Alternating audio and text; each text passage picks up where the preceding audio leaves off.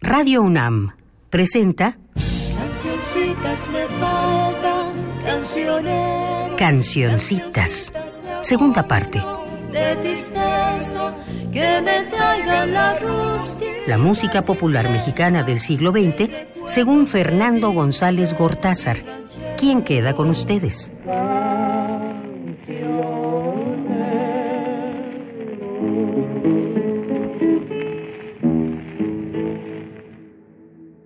Hola, bienvenidos. Estamos iniciando el programa número 22 y concluiremos el año 1919. En Cancioncitas 1 dije que conozco muy poco de la música popular de Tabasco. Se trata de una situación peculiar.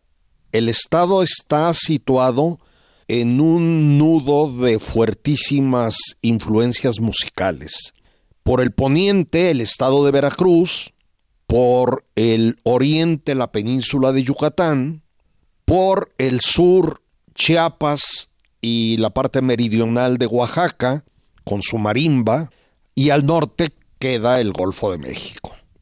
El resultado es una mezcla de ingredientes que a veces se asimila, se asemeja, se identifica con alguna música vecina, y a veces produce mezclas inéditas, frecuentemente marcadas por un peculiar zapateo.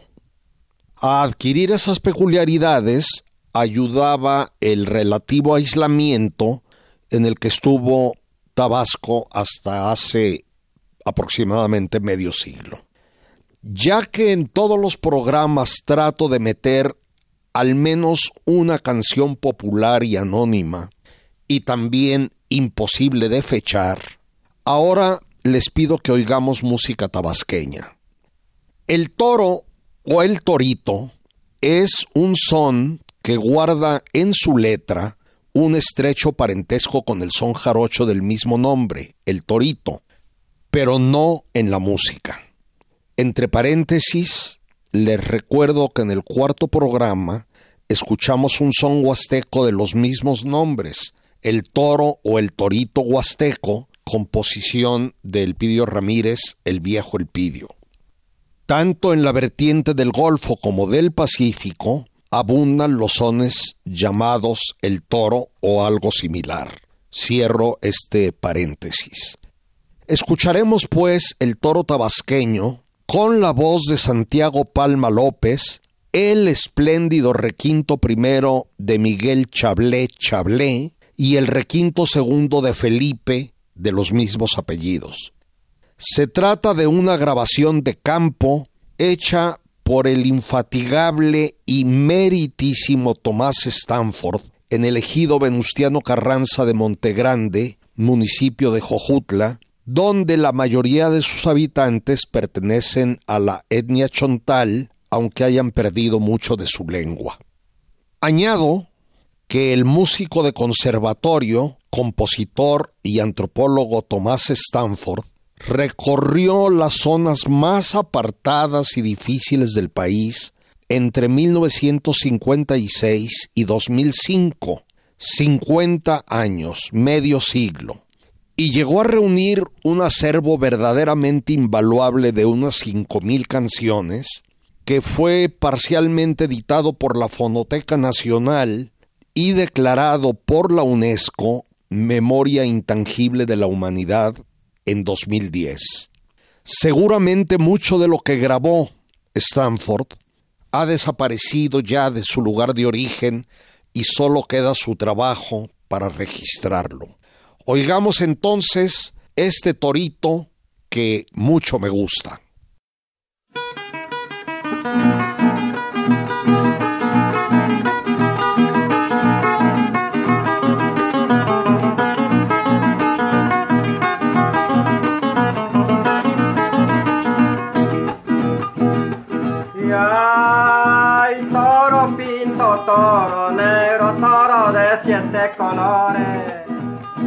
Toro pinto, toro negro, toro de siete colores. Ahora sí ya estoy alegre porque estoy dentro de las flores. ahora sí ya estoy alegre porque estoy entre las flores. Ay, échenme ese toro afuera que le llaman quiebra hueso. Échenme ese toro afuera que le llaman quiebra hueso. Para echarle un lacito abajito del pescuezo. Para echarle un lacito abajito del pescuezo.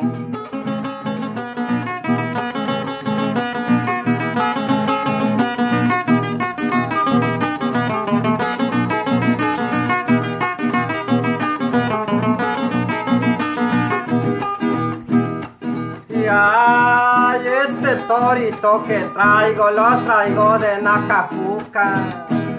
Este torito que traigo lo traigo de Nacajuca y lo vengo manteniendo con un pedacito de yuca y lo vengo manteniendo con un pedacito de yuca.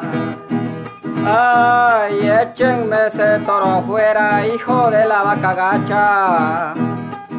Échenme ese toro afuera, hijo de la vaca gacha. Ojalá mueran las viejas y que queden las muchachas.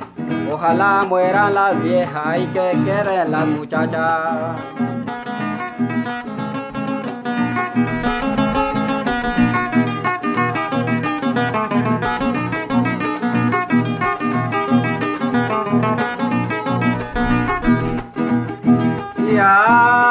Este torito que traigo lo traigo de San Vicente. Este torito que traigo lo traigo de San Vicente y lo vengo manteniendo con un trago de aguardiente y lo vengo manteniendo con un trago de aguardiente. Ay, señora Santa Lucía, préstame tu claridad. Señora Santa Lucía, préstame tu claridad para seguirle los pasos y esta ingrata que se va. Para seguirle los pasos y esta ingrata que se va.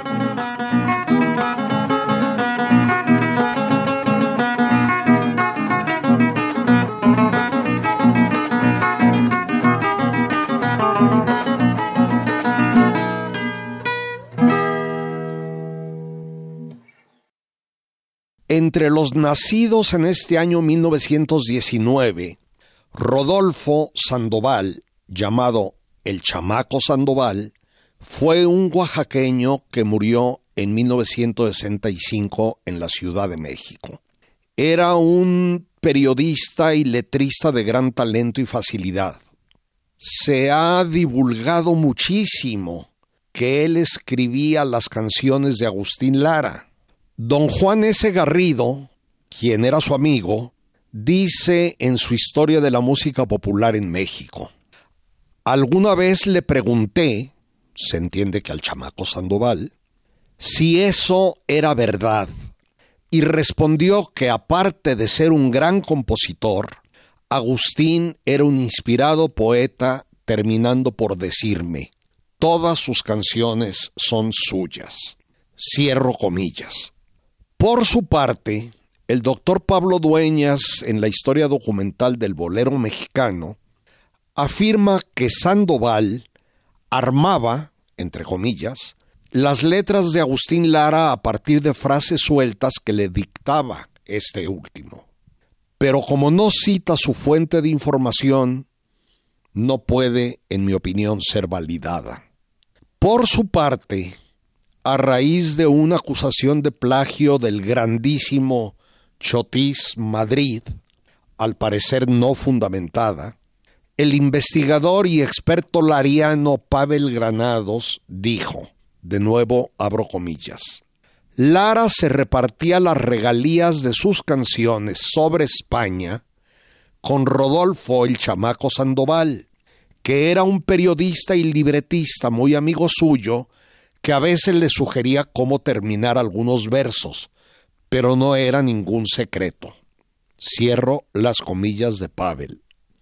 Aunque en mi opinión el papel del chamaco Sandoval se ha exagerado mucho, muchísimo, creo que fue un colaborador sin crédito importante para Agustín Lara, al que ya entrando al terreno de las francas murmuraciones, se le ha achacado incluso el haber, entre comillas, matado indirectamente a su amigo Sandoval al pagar, según se dice, su trabajo con botellas de alcohol. El alcoholismo lo llevó al sepulcro.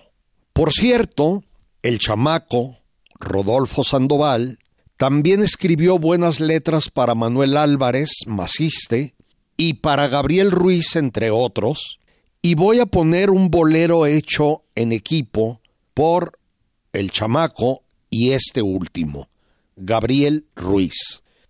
Soberbia de 1952 con Los Tres Diamantes. Creo que van a advertir ustedes la poca o nula relación que hay entre esta letra de la autoría del chamaco Sandoval y las letras de Agustín Lara.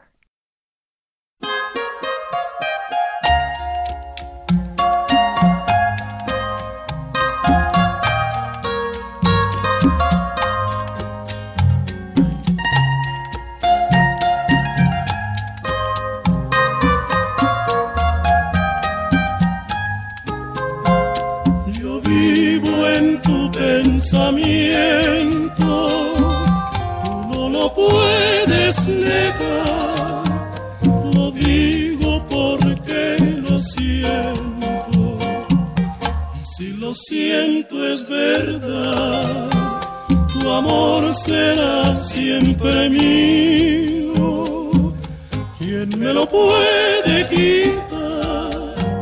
Ni un ángel sobre la tierra genio bajo el mar. Es inútil que tú trates de buscar otro querer. De tu amor estoy seguro y eso me hace envanecer. Soberbia de que me adores sin poderlo remediar. Me implores y verte a mis pies llorar.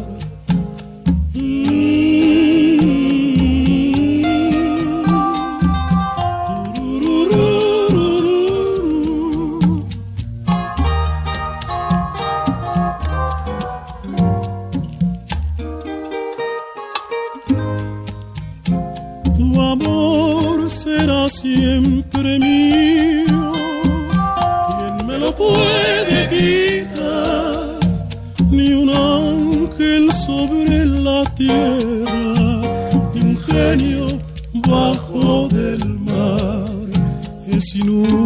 Que tú trates de buscar otro querer.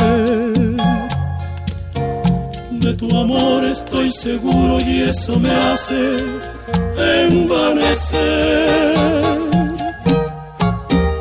Soberbia de que me adore sin poderlo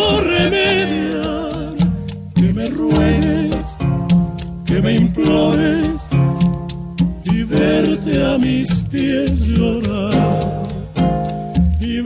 A mis pies llorar.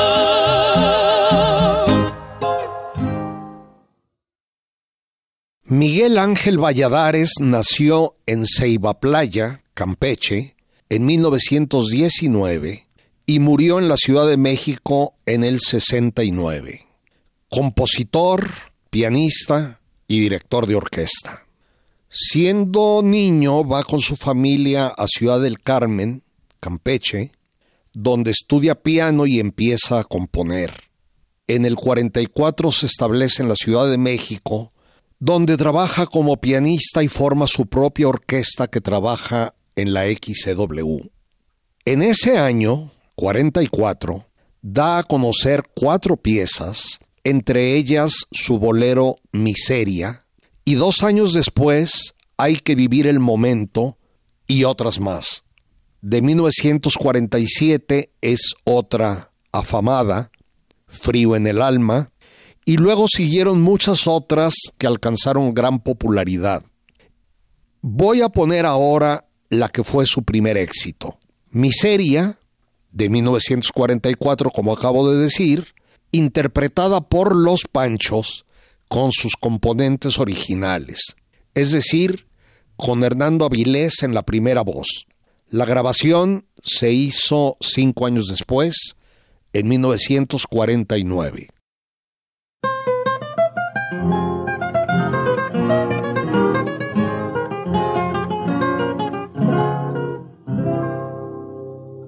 Caminé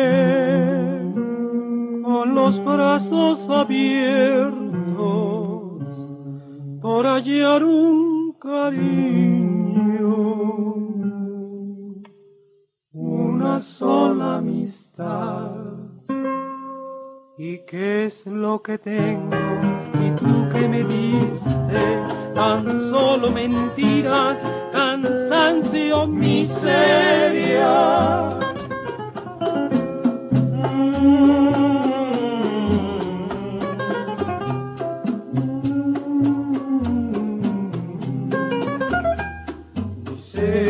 Que llevo en la vida hace mucho tiempo. Como una tragedia escondida en mi sufrimiento. Mi caja de besos, limosna de todo. Es lo que me has dado como un ser malvado, como un criminal. Miseria que llena de espanto porque no me quiere.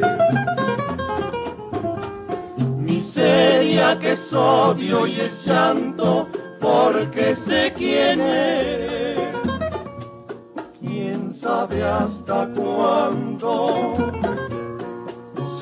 seguiré esperando que cambie mi suerte o venga la muerte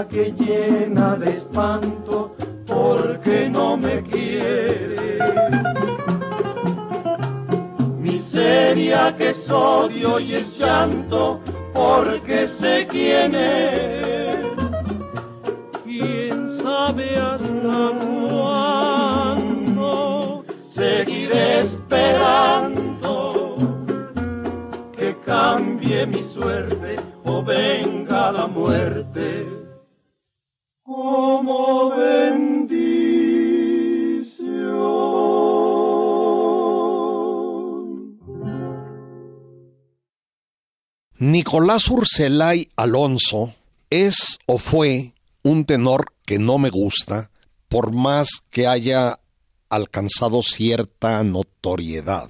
Me parece que su voz aplasta las canciones como si les echara encima un cargamento de plomo y que les quita toda la gracia o viveza que pudieran tener.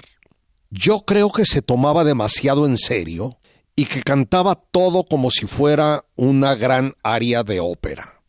Pero tiene un lugar en nuestra música, sin duda, y solo consigno que 1919 fue su año de nacimiento.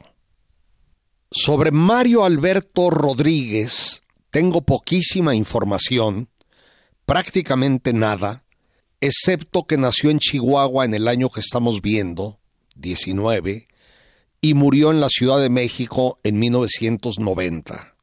Después de haberse iniciado cantando en radiodifusoras de su lugar de origen, hace la consabida peregrinación a la capital y se da a conocer hacia 1944 con Yo vivo mi vida de Federico Baena y Humo en los ojos de Agustín Lara. Luego interpretó una gran cantidad de éxitos. Fue un tenor bueno, de grandes facultades y una emotividad que no sé si me gusta mucho, pero es muy personal. En cuanto a su estilo, tampoco estoy seguro de si me gusta, o más bien dicho, a veces sí y a veces no. Me parece en ocasiones un poco forzado, demasiado teatral, pero una buena parte de su repertorio es buena y creo que casi siempre se le escucha con agrado. Voy a poner Por eso te perdono, compuesto por Federico Baena en 1944. Repito que la voz es de Mario Alberto Rodríguez.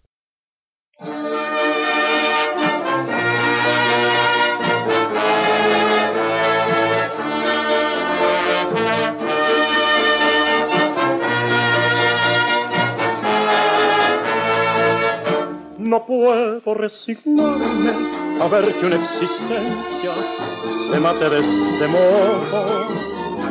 No puedo consolarme sabiendo la traición que lo ha empolvado todo.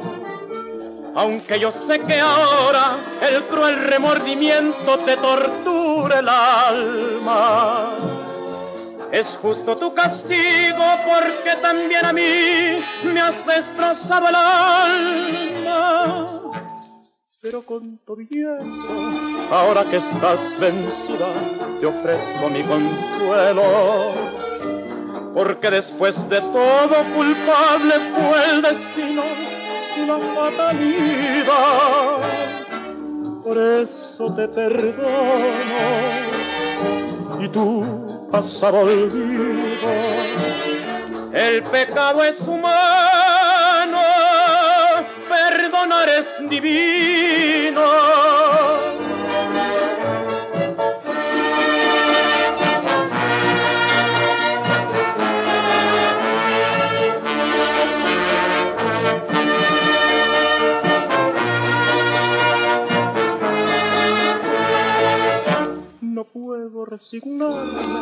A que una existencia se mate de este modo.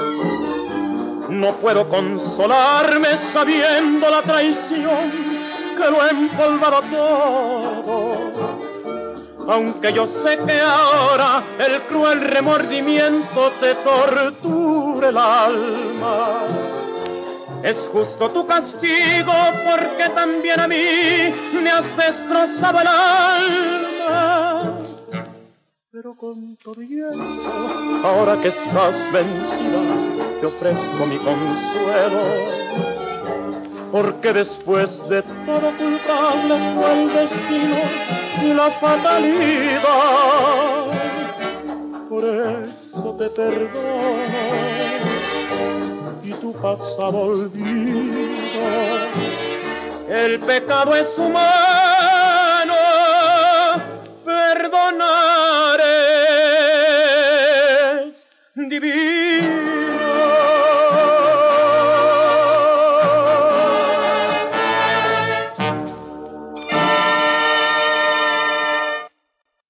Y colorín colorado, el año 1919 ha terminado y abrimos el 20. En Estados Unidos, la lucha feminista logra un enorme éxito al obtener el voto para las mujeres.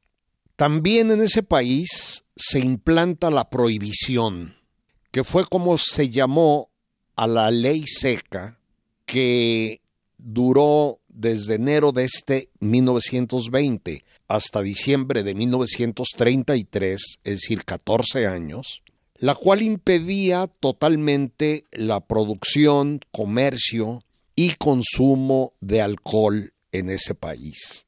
Curiosamente, esto repercutió, bueno, no tan curiosamente porque ya vemos cómo todo repercute en la música mexicana, por la razón siguiente. El contrabando entre México y Estados Unidos ha existido siempre, principalmente de mercancías estadounidenses de cierto lujo hacia nuestro país. Pero con la prohibición, el fenómeno se invirtió parcialmente al menos. el tráfico de alcohol de aquí para allá floreció y eso dio origen a infinidad de corridos, de los cuales espero poner alguno en otro momento. Ahora escucharemos uno que data de entre este 1920 y 1922, es decir, del inicio del programa antialcohólico. Se llama Corrido de Mier o también La aduana de Mier y El resguardo, entre otros títulos. Más que tratar del contrabando de alcohol, es una burla al ridículo que hicieron los aduaneros de Ciudad Mier, Tamaulipas, al ser sorprendidos dormidos por los contrabandistas. Esa circunstancia hizo que el corrido se cantara poco, pues los actores del ridículo seguían vivos y no se atrevían a ofenderlos, por lo que fue hasta una década después que se divulgó y solo se grabó posteriormente a la Segunda Guerra Mundial. La versión que vamos a oír la interpretan Peña y Tijerina y fue grabada en Texas hasta 1950. Me gustan su letra y su música.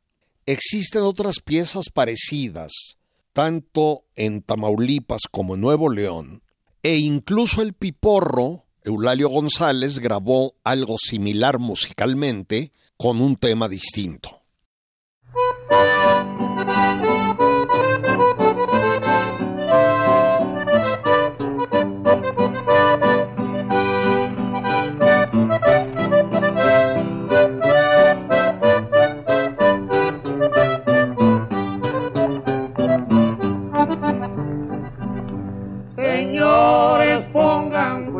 Cuidado lo que ha pasado en esa aduana de mier no se puede creer. Ya toditito el resguardo y aquí lo aguardo para poderlo reprender. Y se ponían de acuerdo del otro lado con un revolucionario, un tal Macario, para pasar contrabando y así burlando a los empleados del vado.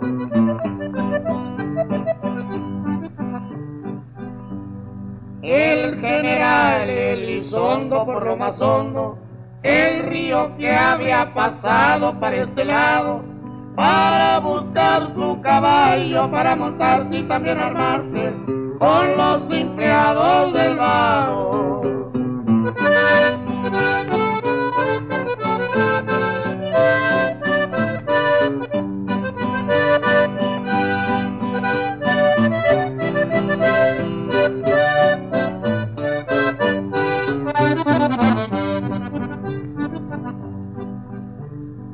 También decía Rendón, pues tenía razón, de todo se iba informando, ya supe cuándo, que Arnulfo y Zacarías todos los días protegían contrabando.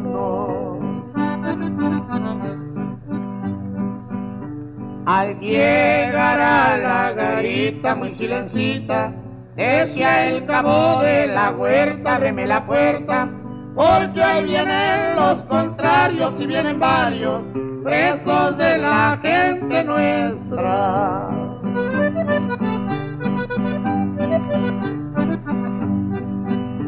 Al llegar a la garita muy silencita, la gente asaltadora y a mala hora se encontraron bien dormidos a los empleados muy arrojados, menos la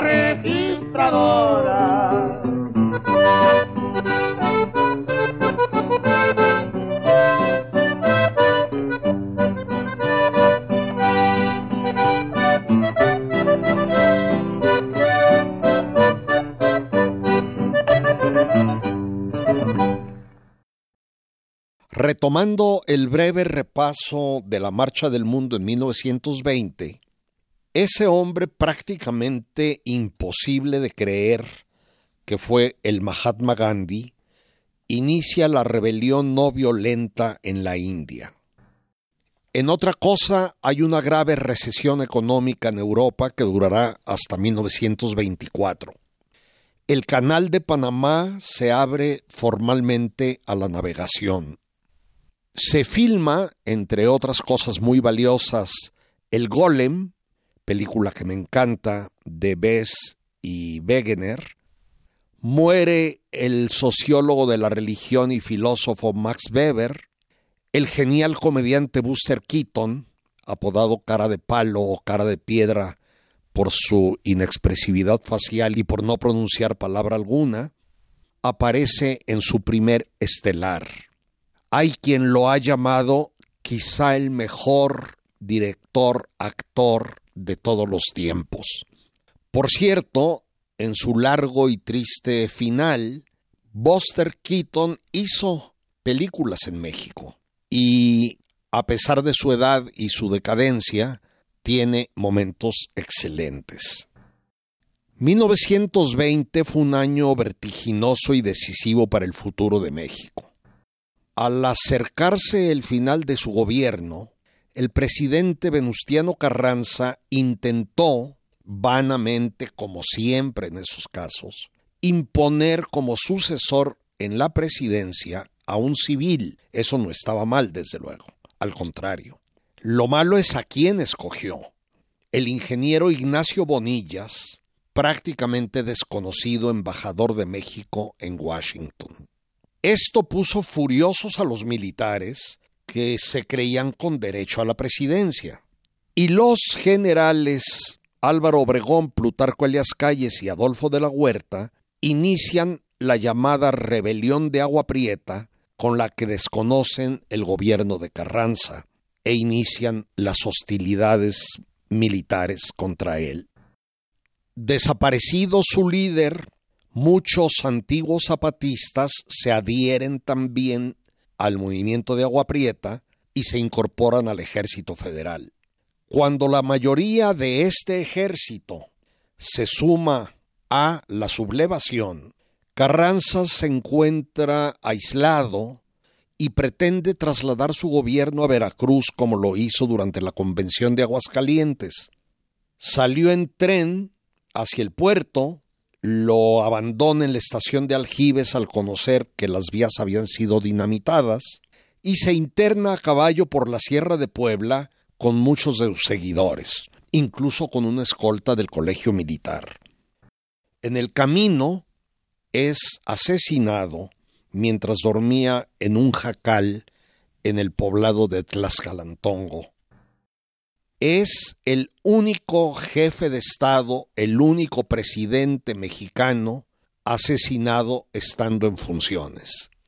Esto provocó una gran agitación en el país, que deseaba fervientemente la paz y creía que los tiempos de los asesinatos políticos y las sazonadas habían quedado atrás. El Congreso nombra presidente provisional al general Adolfo de la Huerta, que pienso era un hombre de bien y perteneciente a un grupo político más sensible a los problemas sociales que el carrancismo.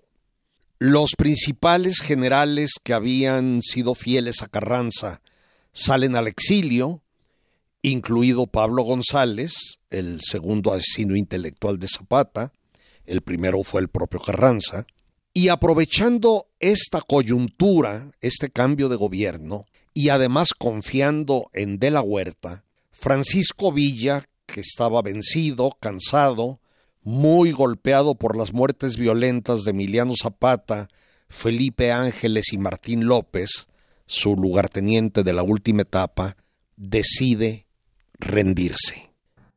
Increíblemente, después de la vida tan sobrecargada que había llevado, Francisco Villa tenía apenas 42 años de edad.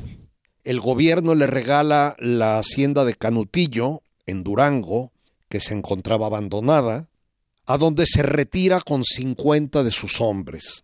Podría poner varios corridos relacionados en forma directa o indirecta con lo que he venido narrando. Uno de ellos, el muy conocido en múltiples versiones y, extensiones, que describe el fusilamiento de Felipe Ángeles en este año.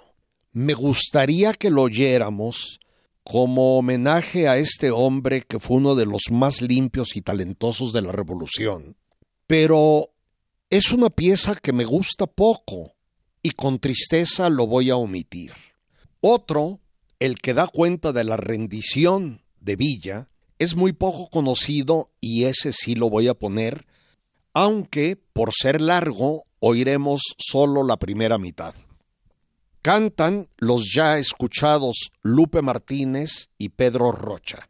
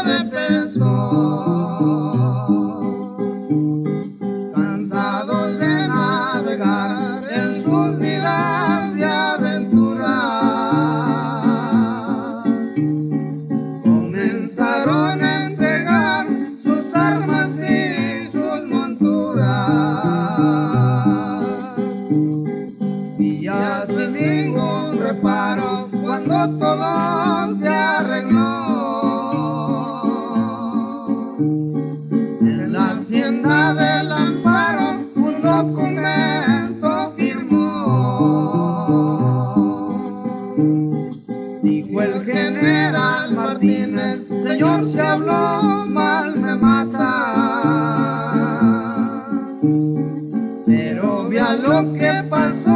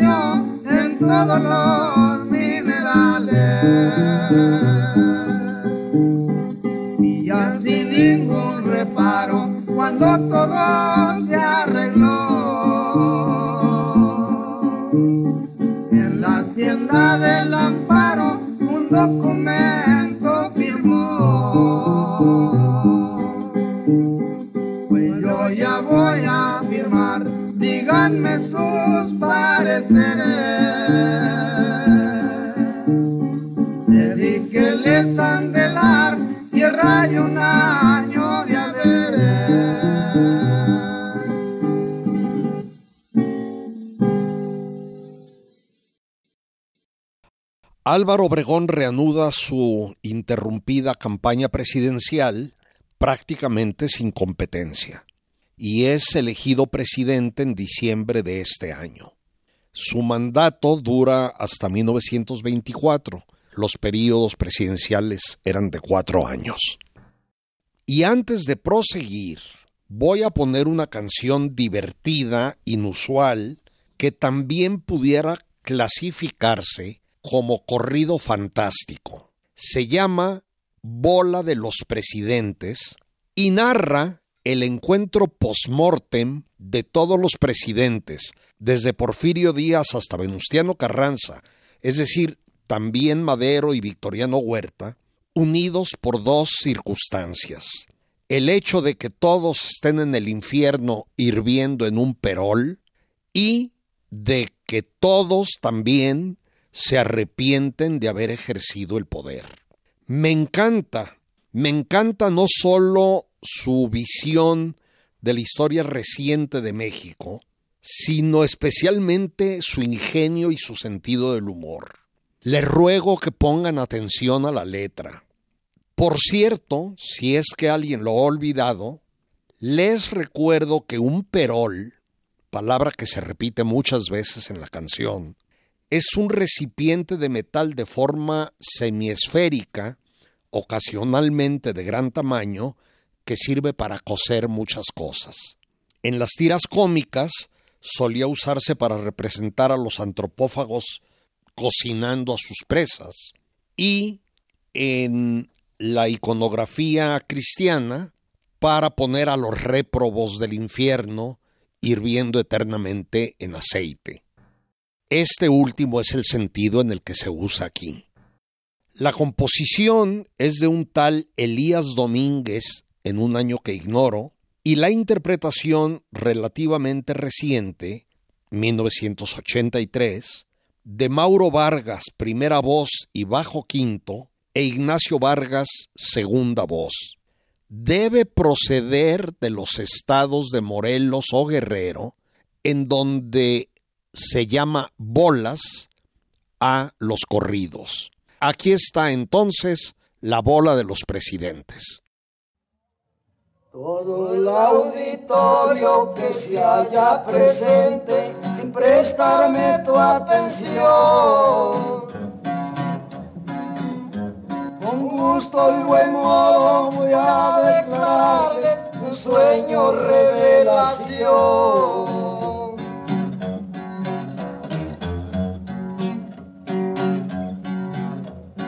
Soñé que fui a los infiernos a don Porfirio Díaz, contestando con madero lo que en este mundo hacía.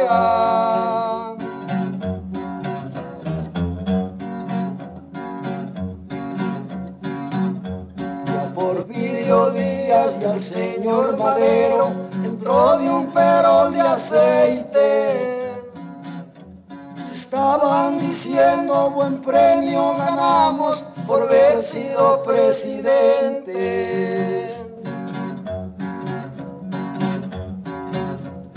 Porfirio le respondió, lo dirás por Victoriano, buen cuartelazo te dio el funesto marihuano.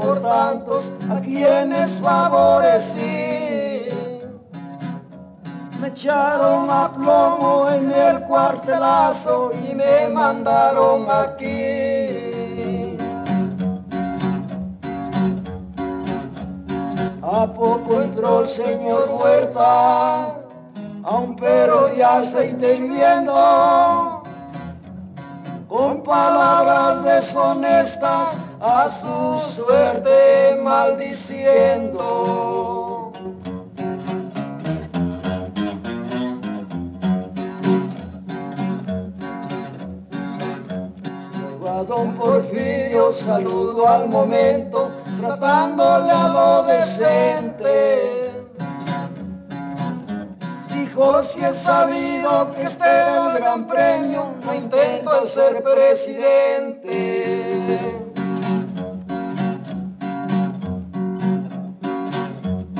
Llorando dijo Panchito, ay de mi suerte malvada.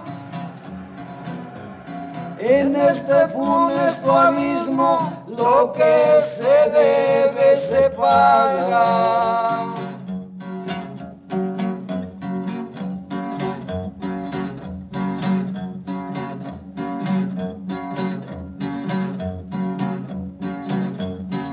se quejaba el señor Victoriano, acordando su venganza.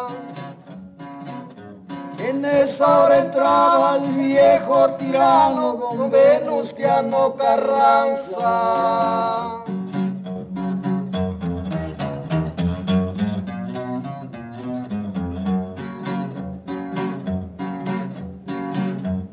Luego dijo don Porfirio, ya llegaste, compañero. Carranza exhala un suspiro, viendo a Huerta y a Madero.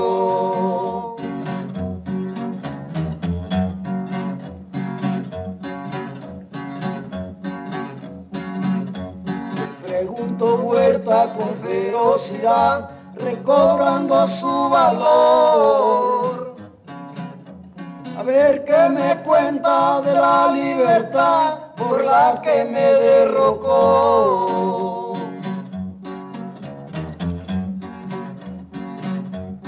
Carranza le respondió, fue por falta de experiencia. No sé qué diablos me dio envidiar la presidencia.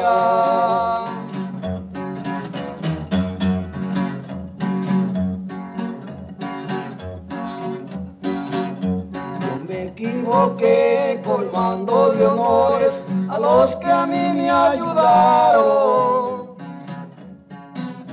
Les proporcioné dinero y favores y después me traicionaron. Qué tonto fue Venustiano, respondió Porfirio Díaz. Mató a muchos mexicanos, quienes culpa no tenían.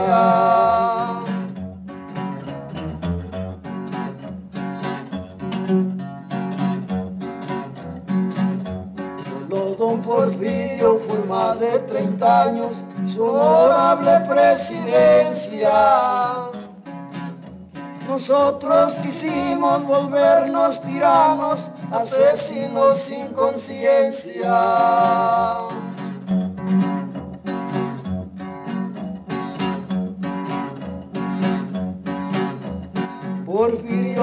Al triunfar pesó muy bien su balanza. A muchos mandó matar que les tenía desconfianza.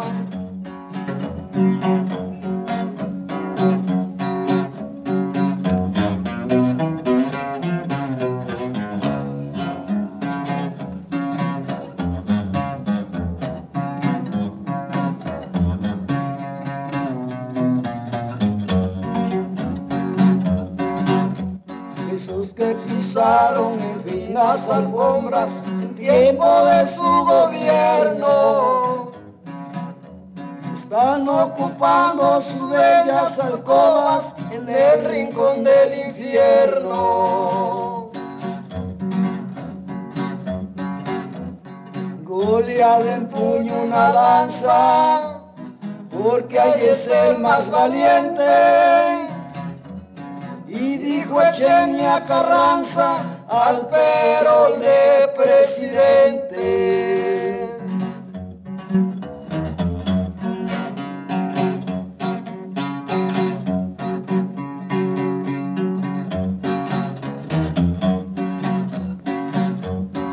Oye una voz en aquel momento para siempre en el abismo. El viejo Carranza allí hasta el día de su bautismo.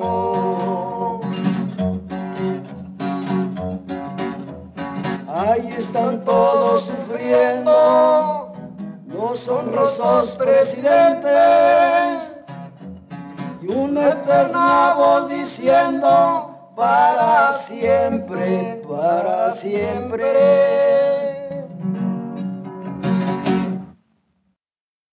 Cambiando de tema, en el Teatro Lírico de la capital se presenta la revista política El Jardín de Obregón con libreto del zacatecano Antonio Guzmán Aguilera, conocido como Gus Águila, que fue un fantástico personaje de la farándula y el cine mexicano, y vuelvo a El Jardín de Obregón, con música del pianista José Alfonso Palacios, quien tenía solo 20 años de edad. Allí se estrena el foxtrot Mi querido capitán, con letra y música de este joven pianista, con el que triunfó en toda la línea la tiple Celia Montalbán, a la que por cierto se aludía en los versos. Por su parte, en otra revista del mismo año titulada 1920, con libreto de José F. Elizondo, quien había regresado recientemente de su exilio voluntario, y música de don Eduardo Vigili Robles, se estrena La Norteña de este último, Vigil y Robles, quien era un excelente compositor y director de orquesta del que ya he hablado. Por otra parte, el músico vasco residente en México, Germán Bilbao, hace el primer arreglo conocido para canto y piano de la clásica oaxaqueña La Sandunga. Tanto mi querido capitán como La Norteña y La Sandunga ya fueron oídas en Cancioncitas 1, por ello no las repetiré. Solo menciono que fueron, y La Sandunga lo sigue siendo, piezas popularísimas y de gran importancia a partir de aquel año 1920.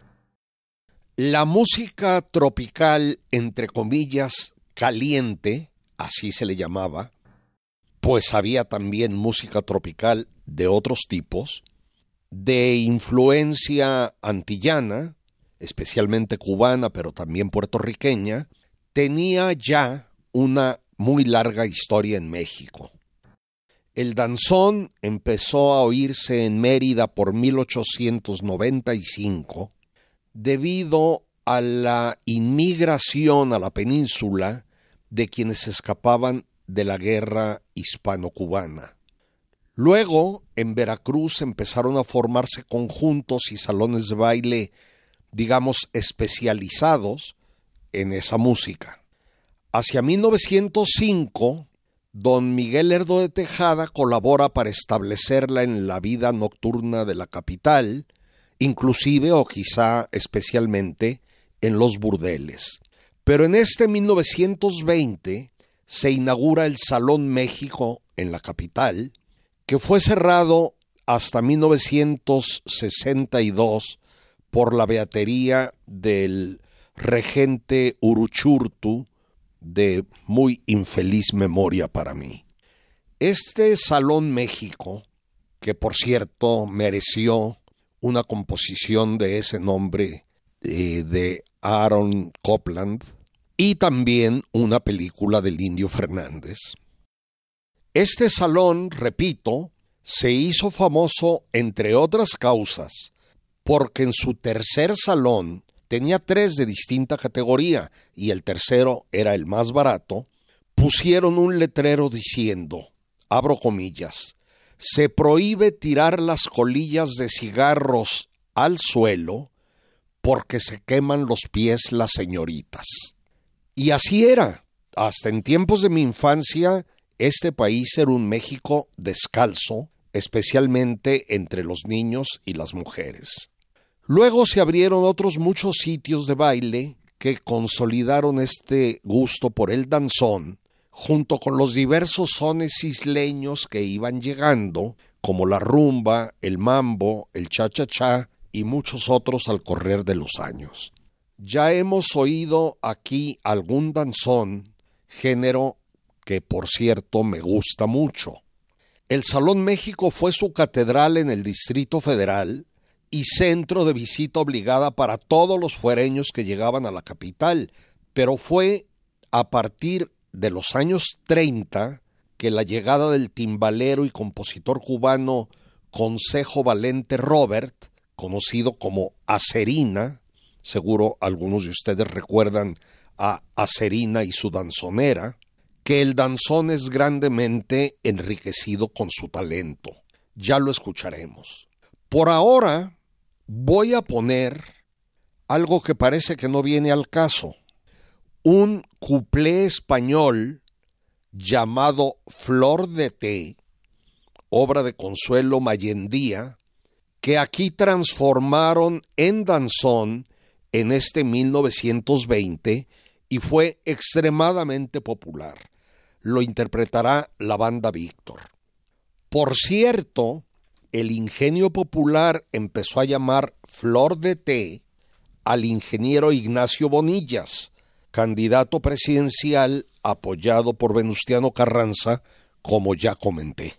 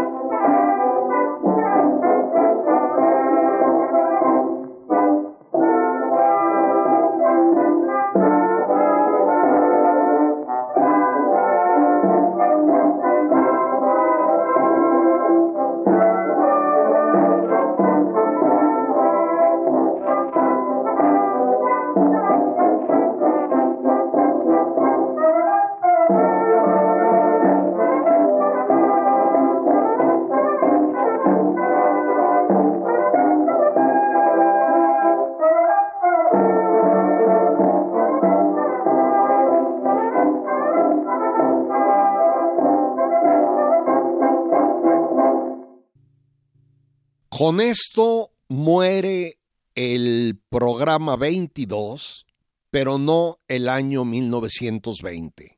Lo proseguiremos, lo concluiremos en la próxima vez que estemos juntos, porque todavía nos queda un buen material. Hasta entonces. Así es como llegó a ustedes un programa de la serie Cancioncitas, segunda parte. Selección musical y conducción de Fernando González Gortázar. Realización y montaje Omar Tercero. Cancioncitas fue una producción de Radio UNAM.